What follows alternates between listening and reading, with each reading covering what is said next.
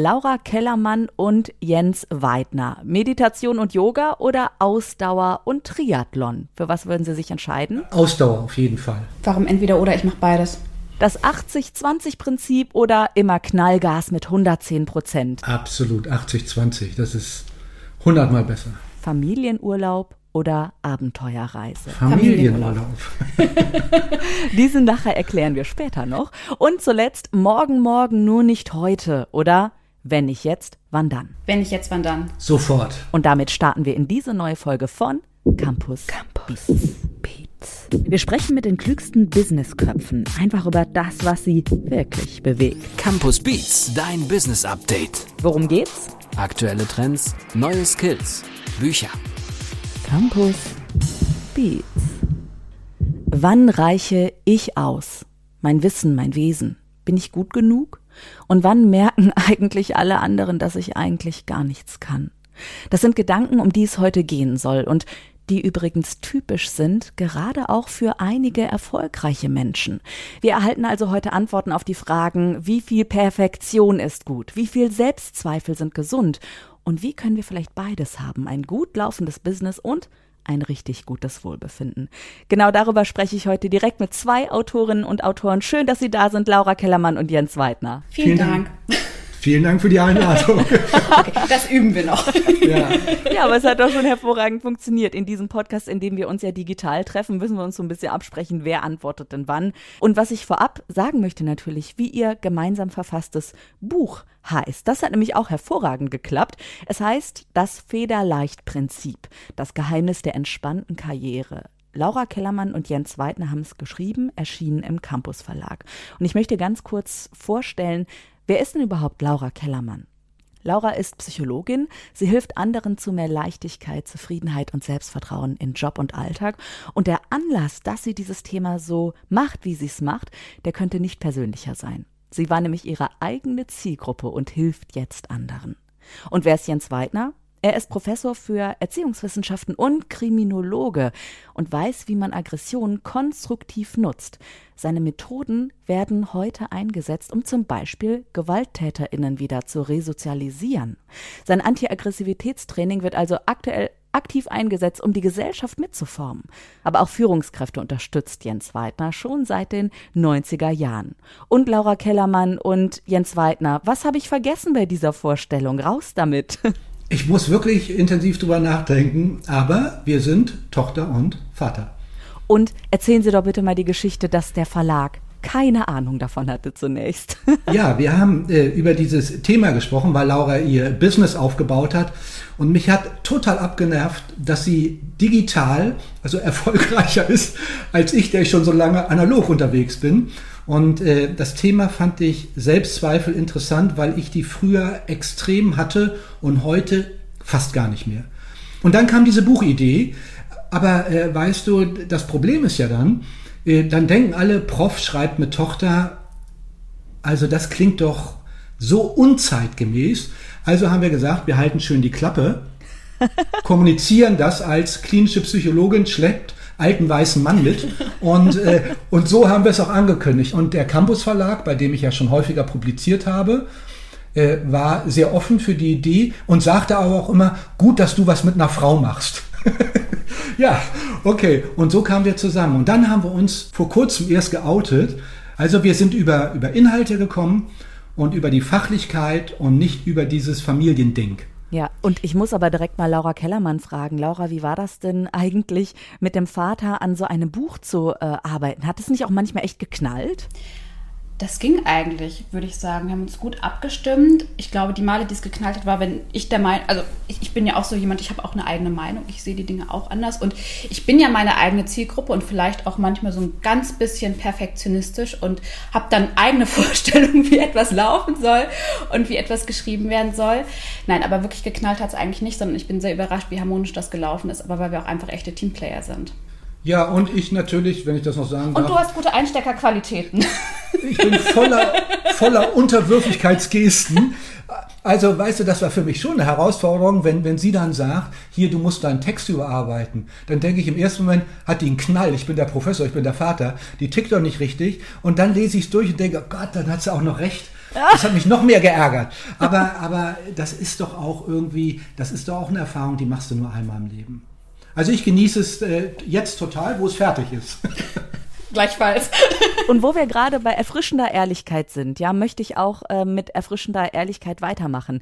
Ich bin erstmal sehr neugierig auf das Gespräch heute und mein Name ist Andrea Peters aus dem Campus Beats Podcast Team und möchte hiermit sagen, ich habe ähm, regelmäßig Selbstzweifel an mir selbst, an meiner Arbeit, an meiner Persönlichkeit teilweise auch. Ich krempel komplett an die Welt auf links, stelle alles auf den Kopf und fühle mich komplett allein damit. Laura Kellermann, bin ich normal? Ich würde sagen, ja, ich kenne das auch sehr, sehr gut. Ich würde auch sagen, ein Leben, in dem wir gar keine Selbstzweifel haben, halte ich für unrealistisch. Das ist auch das, was ich immer wieder meinen Kunden sage. Äh, ich sage aber zu denen, also wenn ich duze meine Kunden, wenn du zu mir ins Coaching startest, du kriegst von mir nicht die Garantie, dass du nie wieder zweifelst. Aber wenn du Zweifel hast, wirst du besser mit ihnen umgehen können. Es werden weniger Selbstzweifel sein. Und so ist es bei mir auch. Ich habe dieses Buch geschrieben und auch in dem Buch beschreibe ich ja den Prozess, wie es mir ergangen ist, während ich das Buch geschrieben habe. Nämlich da hat mein Imposter-Syndrom regelmäßig echt richtig hinterhältig an die Tür geklopft. Und ich habe gedacht, das ist doch eigentlich der Witz des Tages, eine Psychologin, die ein Buch über das Imposter-Syndrom schreibt, die da sitzt und denkt, oh Gott, weiß ich wirklich genug, um dieses Buch zu schreiben? Das ist doch der Witz des Tages. Deswegen ja, ich denke, wir kennen das alle, dass wir diese Zweifel haben, aber das Problem ist ja, dass wir häufig nicht dazu stehen, sondern das Gefühl haben, wir müssen die verstecken, weil wir müssen ja stark sein, wir müssen klug sein, da dürfen wir nicht an uns zweifeln. Dass ein Zweifel vielleicht auch wie ein, wie ein Fehler wahrgenommen wird. Also wenn ich doch alles wüsste und alles könnte, dann würde ich doch gar nicht an mir zweifeln und das ist Quatsch. Wir alle haben mal Zweifel. Ich glaube, wir müssen das einmal kurz noch erklären. Das Imposter-Syndrom oder auch das Hochstapler-Syndrom, wie es ja eigentlich fälschlicherweise äh, genannt wird, ja. Vielleicht können Sie das noch mal kurz umreißen. Was ist das Imposter-Syndrom? Das Imposter-Syndrom bedeutet im Grunde das Hochstapler-Syndrom und es ist bedeutet nicht, dass man ein Hochstapler ist, wenn man es hat, sondern es sind in der Regel Menschen, die leistungsstark sind, die klug sind, die sich gerne weiterentwickeln, die gerne lernen, die echt was drauf haben, aber die eine verzerrte Selbstwahrnehmung haben und das selber nicht so wahrnehmen, sondern eher immer das Gefühl haben, alle anderen wissen und können viel mehr als ich. Ich sollte mich noch dringend weiterbilden. Die im Job auch immer, also nicht immer, aber viele, die im Job auch vorankommen und dann nur darauf warten, wann mir merkt eigentlich jemand, dass ich gar nicht so wirklich was drauf habe. Die vielleicht befördert werden und denken, oh Gott, mein Chef, der überschätzt mich total. Also wann fliege ich jetzt auf, dass ich als Führungskraft eine komplette Katastrophe bin oder auch als Autor, man schreibt ein Buch und denkt, wann merken die jetzt, dass ich eigentlich von der Materie gar keine Ahnung habe, dass das nur so ein, so ein Halbwissen ist, dass das gar nicht genügt. Also man hat diese Selbstzweifel bezogen auf die eigene Kompetenz, auf die eigene Leistung, auf die eigenen Erfolge. Es ist vielleicht auch, man kriegt ein tolles Feedback und denkt, ja, das sagt er nur, weil er mich sympathisch findet oder das war Glück und Zufall. Das beschreibt das Imposter-Syndrom ganz gut, würde ich sagen. Aber woher kommt das? Also, und wenn, wenn wir jetzt schon hier persönlich sprechen, das passt ja vielleicht auch ganz gut. Mir hat man ja früher immer mitgeteilt, dass ich ein Dorftrottel bin. Ich komme aus einem netten Dorf in der Lüneburger Heide. Ähm, man hat mehrfach in meiner Familie empfohlen, mich vom Gymnasium zu, zu nehmen, weil das Tierquälerei sei. Das gibt's also, nicht. Ja, also bin ich ja nicht der Einzige, äh, dem das so widerfahren ist. Also man hat mich in der Schule ein bisschen gemobbt, weil ich der Klassenkleinste war. Das war jetzt der Hauptgrund, äh, weil ich, man hat mich sogar gezwungen, wenn ich das noch erzählen darf, Regenwürmer zu essen, damit ich lebende, damit ich mehr Proteine zu mir nehme. Und wenn ich das nicht tat, bekam ich einen Schlag in die Niere. Also da wurde sozusagen, nehmen wir mal nur diesen schulischen Kontext, so viel Selbstzweifel in mir angelegt, dass mich Dritte doch gar nicht mehr kritisieren brauchten. Mhm. Ich habe das für mich später erledigt, weil ich in Amerika dann auch studiert habe. Und äh, vor allem, als ich meinen Doktortitel hatte, da habe ich mir die Lizenz gegeben zur Selbstgefälligkeit. Und das habe ich bis heute beibehalten. Super, sehr schön. Also das war auch so ein bisschen für Sie, merke ich, auch Anschub und Motivation, ja auch immer besser zu werden. Ne? Aber wann ist denn jetzt die Perfektion genug und wann sind die Selbstzweifel genug? Und wie merke ich das? Haben Sie da vielleicht ein paar Tipps, wie man das angehen kann? Also natürlich in ihrem Buch beschrieben mit unglaublich vielen Methoden, die sehr helfen. Ähm, aber vielleicht können wir so ein paar jetzt im Podcast einfach mal nennen. Also ich glaube, was wichtig zu verstehen ist, ist, dass es ja nicht schlimm ist, wenn wir an uns zweifeln oder wenn wir danach streben, mehr zu erreichen, uns zu entwickeln und zu wachsen denke, die Problematik liegt dahingehend, dass es viele gibt und mir ging es auch eine ganze Zeit so, dass man die Erfolge gar nicht genießen kann, sondern in einer in einer Dauerschleife von Stress, Anspannung, Druck und Versagensangst gefangen ist. Mir ging das in meinem Studium ganz arg so, dass ich, als ich meine erste Prüfung hatte, meine erste mündliche Prüfung, ich gedacht habe, jetzt wird sich die eine Prüferin zur nächsten rüberbeugen und sagen, oh, wie bringen wir das der Laura noch bei? Die ist, das ist die komplette Selbstüberschätzung, die ist zu dumm, um Psychologin zu werden. Und ich habe dann die Prüfung mit einer 1,7 oder irgendwie so bestanden, bin raus und habe gedacht, die haben die mir aus Mitleid gegeben, weil ich so verheult aussehe, weil ich davor eine Panikattacke hatte. Und das Verrückte war, ich habe das Psychologiestudium geliebt, aber ich konnte es nie genießen, weil ich so unter Anspannung und Stress stand. Und irgendwann habe ich erkannt, ich sollte vielleicht was ändern, weil mir ist dann irgendwann klar geworden, das wird im Beruf nicht anders werden. Das wird im Job nicht anders werden. Und, wenn, und ich habe dann auch so schlimme Migräneattacken gekriegt und habe gedacht, also wenn ich jetzt nicht was ändere, wenn ich jetzt, wann dann, dann ähm, wird es wahrscheinlich nicht besser werden, sondern eher schlimmer. Und eine Strategie, die ich dann für mich entwickelt habe, war zu sagen, ich bereite mich mal ein ganz kleines bisschen weniger exzessiv vor. Also es war wirklich exzessiv von morgens bis abends lernen, Migräneattacken, Schmerzmittel einwerfen, weiterlernen. Also so kann man sich das vorstellen. Kein Privatleben, viele Heulattacken. Um ehrlich zu sein, für mich inzwischen kaum noch vorstellbar, weil das echt ein anderes Leben war. Es war wirklich wie ein anderes Leben.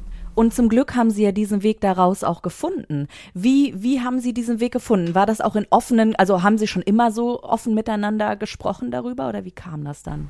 Damals war es für mich normal, über meine Selbstzweifel auch zu sprechen und mein Umfeld hat es nicht so richtig verstanden. Die konnten das, glaube ich, teilweise schwer nachvollziehen, weil nach außen hin waren da ja super Leistung, es war eine Top-Performance und alle haben, glaube ich, immer eher so gedacht, Laura, jetzt entspann dich doch mal, du hast doch gar keinen Grund, guck doch mal, es läuft. Und mein Gedanke war, aber wenn ich jetzt nachlasse, wenn ich jetzt aufhöre, dann bricht doch dieses Kartenhaus zusammen. Das funktioniert doch nur, das hält sich doch nur so aufrecht, weil ich mir so den Allerwertesten aufreiße. Und dann habe ich in durch das Psychologiestudium aber ganz viel verstanden, wie Ängste funktionieren, wie unser Denken funktioniert.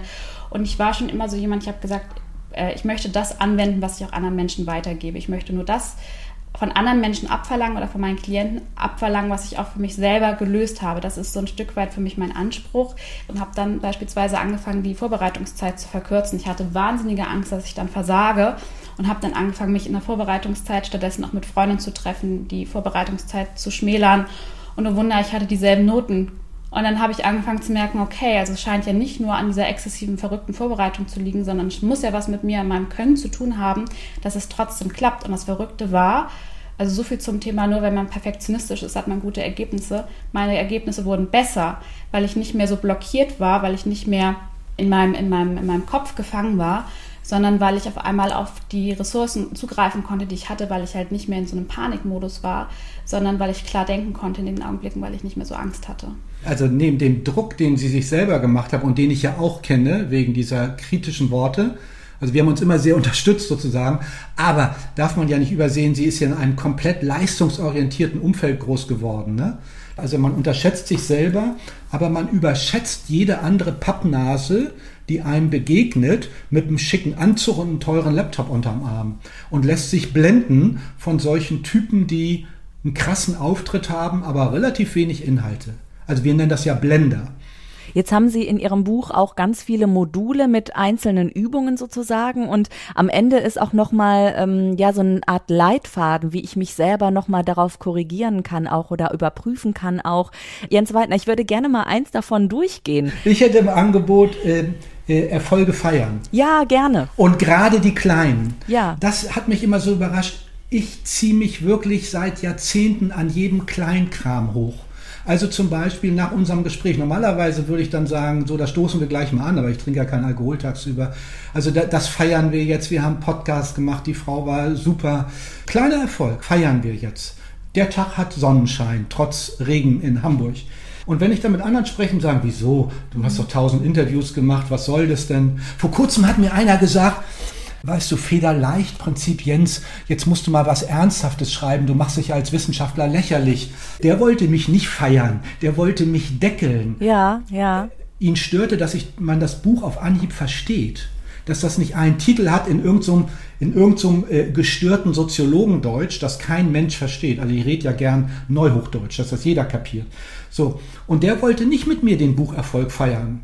Ich sage dann immer, ich verdiene mit meinen Büchern tausendmal mehr als du mit deinem Gesamtkunstwerk, also mit jedem Einzelnen, weil ich dann aggro draufkomme, ne, wenn man mich so ärgert.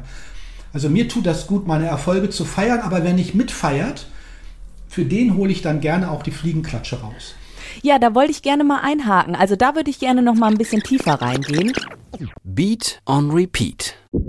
Jens Weidner, wie ist das eigentlich? Ein bisschen Aggression mit dabei, ein bisschen Schmackes, ein bisschen die Fliegenklatsche rausholen, so wie Sie es gerade gesagt haben. Wie viel Würze darf es denn da sein?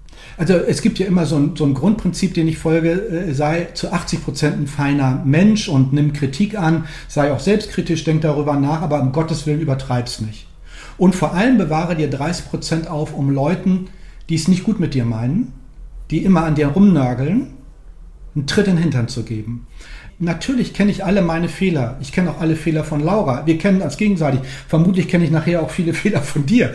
Aber aber muss ich denn das bewerten? Kann ich dich nicht auch leichter machen, indem ich sage, äh, wie wertschätzend, dass du dir heute die Zeit nimmst, heute Mittag mit uns hier zu kommunizieren und, und dieses Thema zu besprechen, dass dich das überhaupt interessiert. Ich bin da total dankbar für. Ne? Und du kommst nicht auf die Idee zu mir zu sagen, ja, was ist denn das für ein Thema? Federleicht, die Welt ist schwer, wir haben eine Krise, wir, wir haben nur Krisen, alle sterben. Wie naiv kann man sein, hat mir vor kurzem ein anderer Professor gesagt. Hm, Wahnsinn. Also auch, dass das äh, gerade in dieser akademischen Welt so gefeiert wird, dass die äh, ganz wichtigen Meldungen sozusagen, die Nachrichten, der Kern eigentlich in einem Vokabelwust, einer Vokabelwolke aus hochgestochenem Akademikerdeutsch verschwindet und viele es gar nicht verstehen. Und das ist bei Ihrem Buch auf jeden Fall ganz anders. Und wie es dahin gekommen ist, das ist Ihr Verdienst natürlich, aber auch der ihrer Lektorin. Und ich habe da mal was vorbereitet. Wir hören mal rein. Oh ja, die Lektorin. Oh nee, die ist so toll. Offbeat. Als ich das Exposé der beiden bekam, habe ich mich allein beim Lesen schon ganz federleicht gefühlt. Wäre es nicht schön, viel gelassener durch den Arbeitsalltag zu gehen, wenn es keine Stressfaktoren und Selbstzweifel mehr gäbe und das Leben einfach nur noch Spaß machte, hieß es da? Oh, wie toll, habe ich gedacht, das Buch will ich unbedingt umsetzen. Das Federleichtgefühl kommt natürlich nicht von heute auf morgen und bedeutet auch Arbeit mit und an sich selbst, genauso wie die Arbeit am Manuskript für die beiden wahrscheinlich auch nicht immer so federleicht war und Jens und Laura den Verlag bestimmt das eine oder andere Mal verflucht haben. Aber, liebe Laura, lieber Jens, die Arbeit hat sich gelohnt. Ich bin wirklich happy mit dem Ergebnis. Tief beeindruckt hat mich vor allem, wie offen sowohl Laura Kellermann als auch Jens Weidner über ihre eigenen Selbstzweifel schreiben. Das macht das Buch, abgesehen von den hilfreichen Tipps und Übungen, ungemein sympathisch und vor allem sehr, sehr authentisch.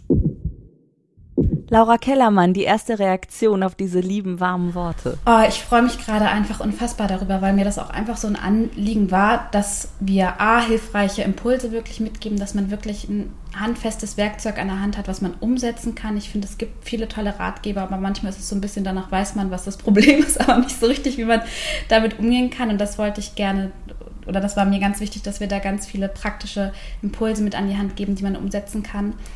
Ich freue mich aber sehr, wenn es den Leserinnen und Lesern hilft, auch selber noch offener und gelassener mit dem Thema umzugehen. Wie ist das wirklich äh, mit Ihrem Buch und dem Arbeitsalltag? Also federleicht Karriere machen. Da würde ich jetzt noch ganz zum Schluss gerne noch mal einmal drauf eingehen. Was hat das eine mit dem anderen zu tun?